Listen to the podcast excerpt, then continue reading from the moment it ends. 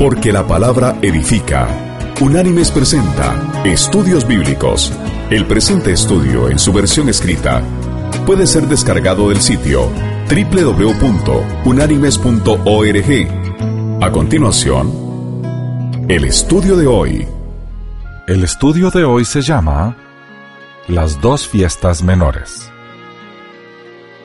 Analicemos la primera de las dos fiestas menores, el Hanukkah, o también llamada la fiesta de la dedicación. Hanukkah, llamada también la fiesta de las luminarias, es una festividad judía que se celebra durante ocho días y en la que se conmemora la derrota de los helenos y la recuperación de la independencia judía a manos de los macabeos y la posterior purificación del templo de Jerusalén de los íconos paganos, del que se recuerda el milagro del candelabro, que ardió durante ocho días consecutivos con una exigua cantidad de aceite. La festividad de Hanukkah evoca la época de la hegemonía helénica en Israel, iniciada con la conquista de Alejandro Magno en el año 332 a.C., y como tal, no se hace mención a ella en las escrituras. Cuando se corona como rey de Siria a Antíoco IV Epífanes, entre el año 175 y 164 a.C., éste decide helenizar al pueblo de Israel, prohibiéndole así a los judíos poder seguir sus tradiciones y costumbres. Un grupo de judíos conocido como los macabeos dado que su líder era Yehudá Maccabi, provenientes de la zona de Modín, comenzaron a rebelarse contra los soldados griegos, ya que se negaban a hacer actos que iban en contra de su propia religión. Tuvieron una lucha difícil y eran una minoría luchando contra el ejército griego. Sin embargo, sus estrategias, su decisión y fe les llevaron a lo que es el milagro de Hanukkah, ganar pocos contra muchos.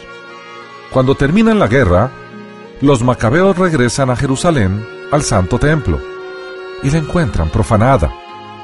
Ellos encuentran la menorá, un candelabro de siete brazos, apagado, y aceite ritualmente puro, suficiente solamente para encenderlo un solo día. Tardaron ocho días en tener listo más aceite, y sin embargo, ese poco aceite que tenían mantuvo encendida la menorá durante los ocho días, hasta que tuvieron más aceite. La menorá es, sin duda, la tradición más importante de Hanukkah. Cada noche, durante ocho noches, se enciende una vela con una bendición especial. La menorá simboliza la luz del templo, así como también la libertad del pueblo judío. Cuando se encienden ocho velas, se modificó la menorá con que se celebra el Hanukkah, para que tenga ocho brazos, y la luz del centro, que es la que enciende a las demás. A esta menorá se le denomina Hanukkah. Hanukkah también es época de comidas festivas. La mayoría de la comida es cocinada a propósito con aceite, en recuerdo del aceite del templo. Uno de los platos favoritos son unas tortillas de papa delgadas conocidas como latkes. En Israel, el platillo favorito es la sufganilla, una especie de rosquilla de mermelada cocinada con aceite. Quizá por su cercanía a la Navidad, con el tiempo Hanukkah ha adquirido alguna de las costumbres cristianas. Los judíos también intercambian regalos, aunque para ellos en vez de un día de regalos, gozan de ocho días de pequeños presentes. De la misma manera, familias judías también decoran sus hogares con luces, estas de color azul, sin olvidar la menorá, la cual es tan importante como el arbolito de Navidad para los cristianos. Hanukkah es una fiesta de profundo significado, tanto religioso como histórico. La fiesta de las luces conmemora la fe, la lucha y la liberación de un pueblo. y una historia con la que muchos otros, judíos o no, se pueden identificar. ¿Cuáles son las referencias bíblicas relacionadas? Bueno, nos encontramos en el Evangelio de Juan, en el capítulo 10, versículos del 22 al 23, el siguiente texto. Se celebraba en Jerusalén la fiesta de la dedicación. Era invierno y Jesús andaba en el templo por el pórtico de Salomón. Fin de la cita. ¿En qué fecha se celebra? El día 25 del mes de Kislev, que normalmente es entre noviembre o diciembre.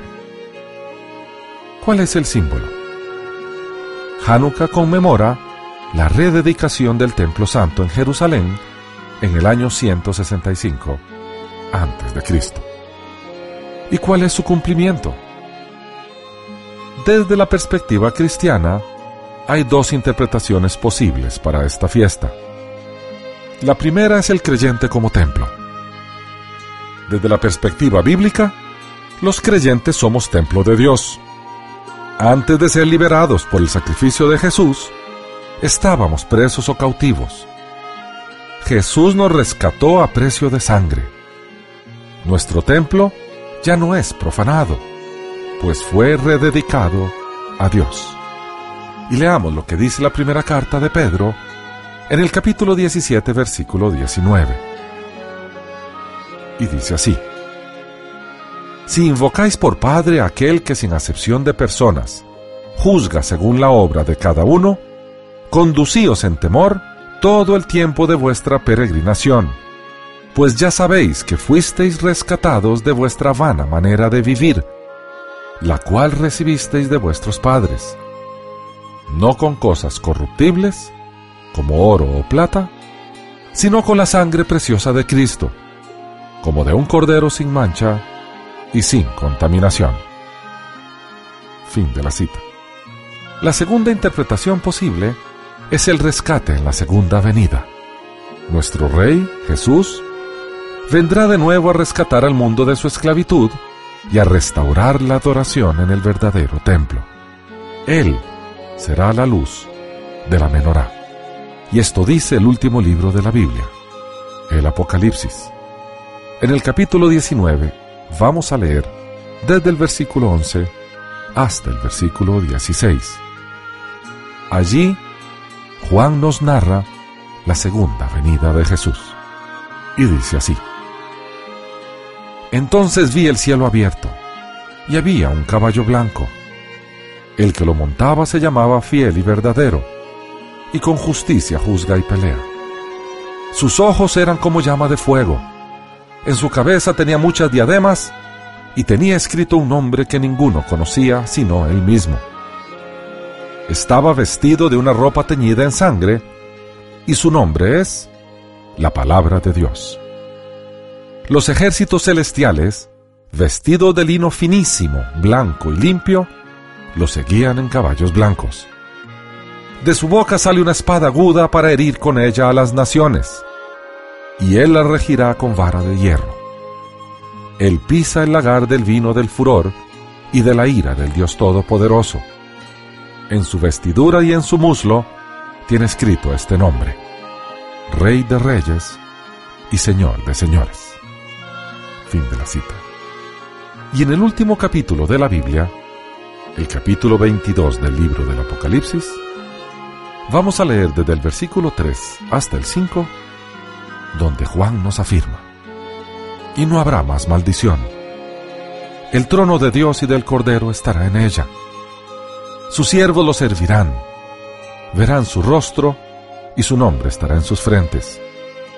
Allí no habrá más noche, y no tienen necesidad de luz de lámpara, ni de luz del sol, porque Dios el Señor los iluminará y reinarán por los siglos de los siglos. Fin de la cita. La segunda de las fiestas menores es el Purim, o llamada también la fiesta de los lotes. El carácter popular de la fiesta de Purim, más acentuado que el de todas las otras festividades, se debe a que no refleja el ayer, el pasado, sino que simboliza el presente y resulta siempre actual. Todas las otras festividades retrotraen al pasado, a tiempos irrepetibles. Purim, si bien aparentemente evoca viejos tiempos, de pronto da la sensación de estar viviéndolos hoy mismo. Purim nos relata una vieja historia siempre actual, una historia que no cesa. Más de una vez pareció que los hechos de Purim habían llegado a pertenecer enteramente al pasado, que no volverían a ocurrir. Y de pronto se desataba una violenta tempestad y esos hechos se repetían constantemente.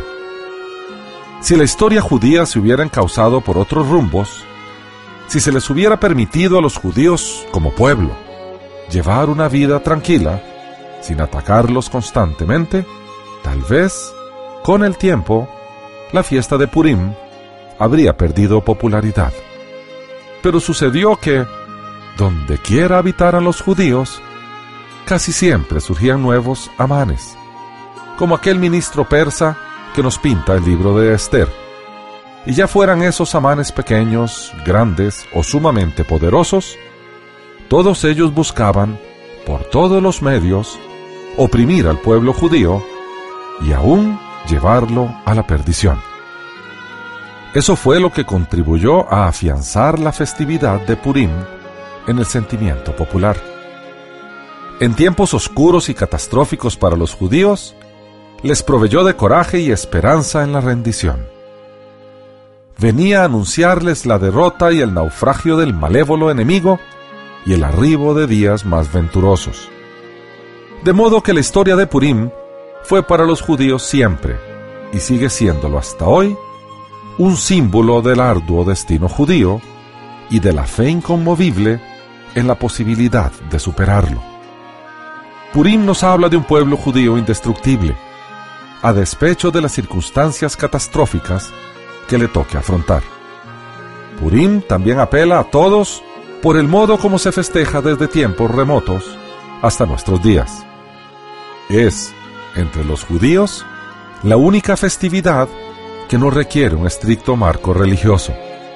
A lo largo del año, el judío se hallaba dedicado casi siempre a pensamientos austeros y profundos, de modo que el aspecto lúdico, o sea, de juego, el aspecto amable de la vida, quedaba relegado buscando expresarse. El judío hallaba esa expresión en los festejos de Purim, cuando la diversión era algo lícito y recomendable, y hasta podía deleitarse con alguna copita, hasta no saber. Esto es, no saber discernir entre la maldición a Amán, el malvado, y la bendición a Mardoqueo, el justo. Por eso se denomina adloyada, hasta no saber, el desfile público que los niños, con sus máscaras y sus disfraces, realizan el día de Purim en las calles de Israel.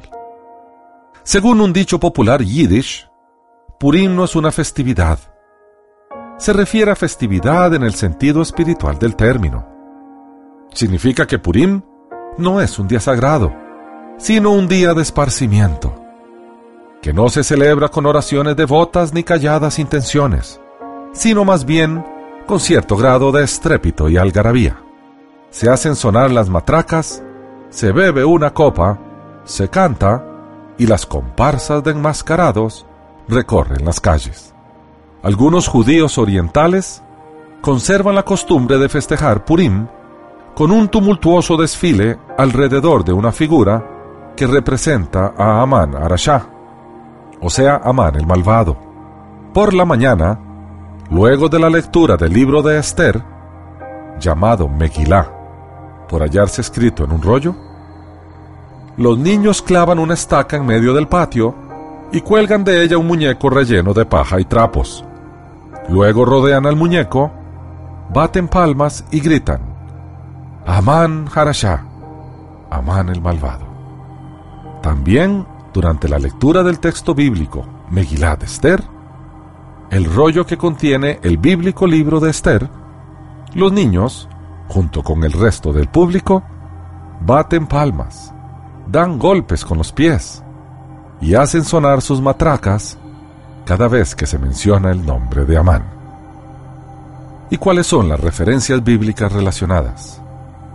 Por supuesto, el libro de Esther. Vamos a leer allí, en el capítulo 9, desde el versículo 20 hasta el versículo 32, donde se nos narra la historia. Y dice así, escribió Mardoqueo estas cosas y envió cartas a todos los judíos que estaban en todas las provincias del rey Asuero, cercanos y distantes ordenándoles que celebraran el día decimocuarto del mes de Adar y el decimoquinto del mismo mes de cada año, como días en que los judíos estuvieron en paz con sus enemigos, y como el mes en que la tristeza se trocó en alegría, y el luto en festividad, que los convirtieron en días de banquete y de gozo, en día de enviar regalos cada uno a su vecino, y dádivas a los pobres.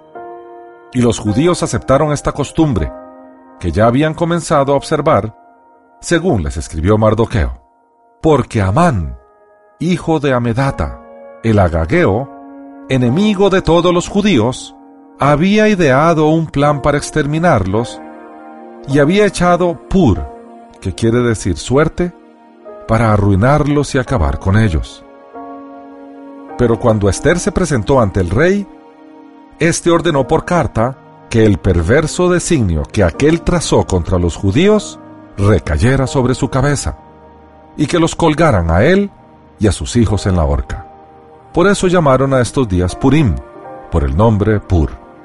Asimismo, debido a lo relacionado en esta carta, y por lo que ellos mismos vieron y lo que les llegó a su conocimiento, los judíos establecieron y prometieron que ellos, sus descendientes, y todos sus allegados no dejarían de celebrar estos dos días, según este escrito y esta fecha, de año en año, que estos días serían recordados y celebrados por todas las generaciones, familias, provincias y ciudades, que estos días de Purim no dejarían de ser guardados por los judíos, y que su descendencia jamás dejaría de recordarlos. Y la reina Esther hija de Abijail, y Mardoqueo el judío, suscribieron con plena autoridad esta segunda carta referente a Purim, y fueron enviadas cartas a todos los judíos, a las 127 provincias del rey Asuero, con palabras de paz y de verdad, para confirmar estos días de Purim en la fecha señalada, según les había ordenado Mardoqueo el judío y la reina Esther y según ellos lo habían establecido para sí mismos y para su descendencia, para conmemorar el fin de los ayunos y de su lamento. El mandamiento de Esther confirmó estas celebraciones acerca de Purim, y ello fue registrado en un libro. Fin de la cita. ¿Y cuál es la fecha de celebración? El día 14 y el día 15 del mes de Adar, que es en el calendario solar entre febrero o marzo. ¿Y qué simboliza Purim? Recuerda la historia de Esther, cuando el rey Asuero denunció la conspiración de Amán para exterminar a la población judía de Persia. Purim es una jubilosa celebración de agradecimiento por la valentía de la acción de Esther y por la fidelidad de Dios. Es un día de reconciliación y paz. ¿Y cuál es el cumplimiento de esta fiesta? Esta es una fiesta jubilosa que celebra la salvación del pueblo de Israel de manos de su enemigo. Jehová los guardó y utilizó a Esther y a Mardoqueo como instrumentos en sus manos. El pueblo de Dios, posterior al sacrificio de Jesús, es conformado por el conjunto de creyentes que de forma entusiasta y genuina viven una vida de entrega al Señor. Ese pueblo está compuesto por el viejo pueblo, Israel, y el nuevo, los creyentes en Jesús, lo que Pablo denomina la nueva humanidad. Sus miembros tienen su nombre escrito en el libro de la vida del Cordero. Y leamos lo que Pablo dice en la carta enviada a la iglesia en Éfeso. Allí en el capítulo 2, desde el versículo 12 hasta el 22, el apóstol declara, En aquel tiempo estabais sin Cristo alejados de la ciudadanía de Israel y ajenos a los pactos de la promesa, sin esperanza y sin Dios en el mundo. Pero ahora en Cristo Jesús, vosotros que en otro tiempo estabais lejos, habéis sido hechos cercanos por la sangre de Cristo.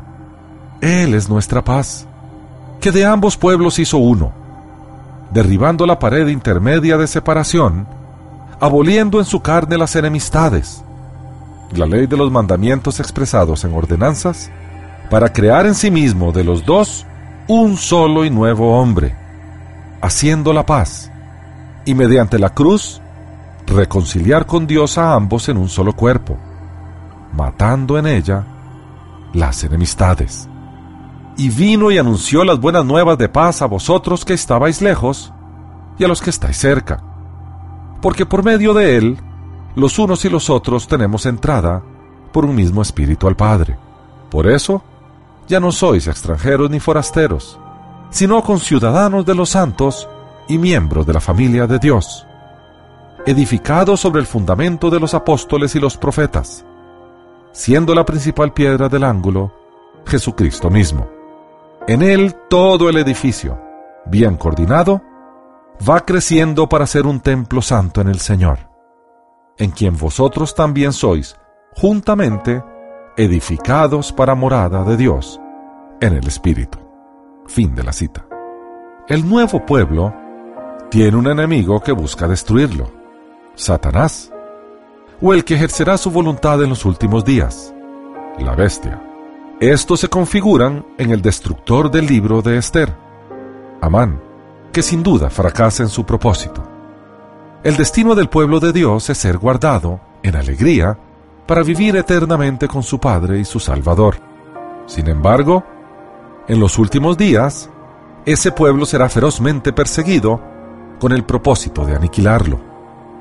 Pero será guardado y finalmente salvado en la segunda venida de Jesús.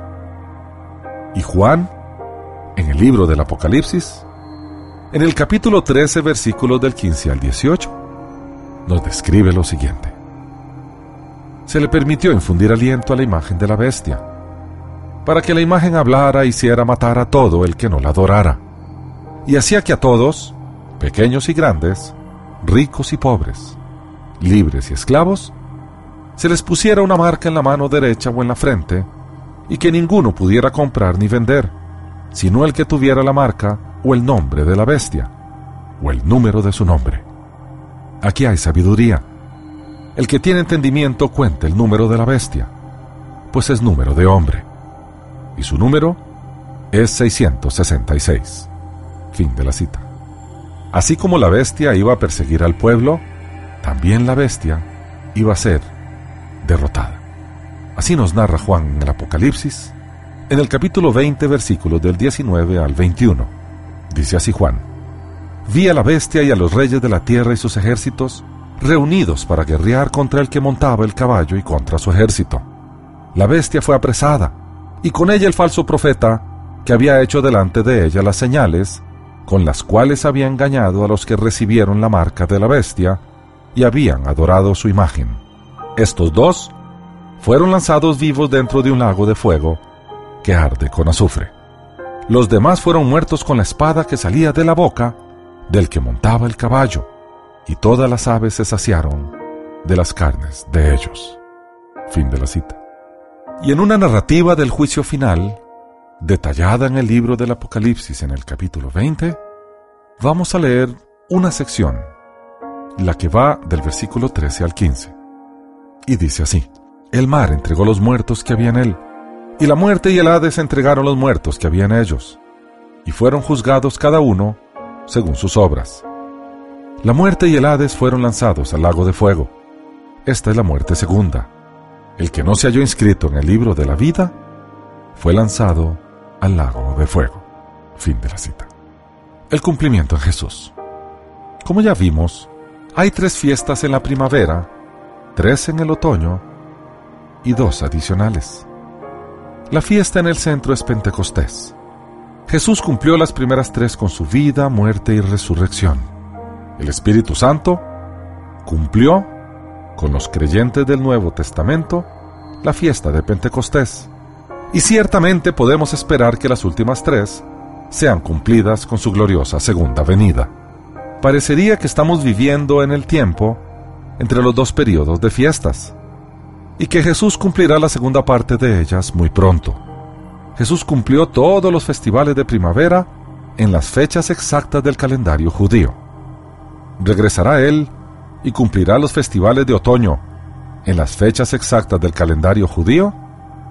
No podemos especular porque nadie, solo el Padre en su santa potestad, sabe cuándo va a ser la segunda venida de nuestro Señor. Porque eso mismo dijo Jesús, y lo registró Mateo en su Evangelio, en el capítulo 24, versículo 36, que dice, Pero del día y la hora nadie sabe, ni aun los ángeles de los cielos, sino solo mi Padre. Fin de la cita. Lo que sí podemos hacer es esperar expectantes esa venida, la de nuestro Señor y Salvador Jesús, porque así dijo el Señor y lo registró Juan en el libro del Apocalipsis, en el capítulo 3, versículos 11 y 12. Y esto nos dice el Señor hoy. Vengo pronto. Retén lo que tienes, para que ninguno tome tu corona. Al vencedor yo lo haré columna en el templo de mi Dios, y nunca más saldrá de allí. Escribiré sobre él el nombre de mi Dios, y el nombre de la ciudad de mi Dios, la nueva Jerusalén la cual desciende del cielo con mi Dios y mi nombre nuevo. Hasta aquí el estudio de hoy. Las citas de las Escrituras son tomadas de la Biblia Reina Valera, revisión 1995. Unánimes presentó Estudios Bíblicos, porque lámpara a mis pies es tu palabra y lumbrera en mi camino. Que Dios te bendiga.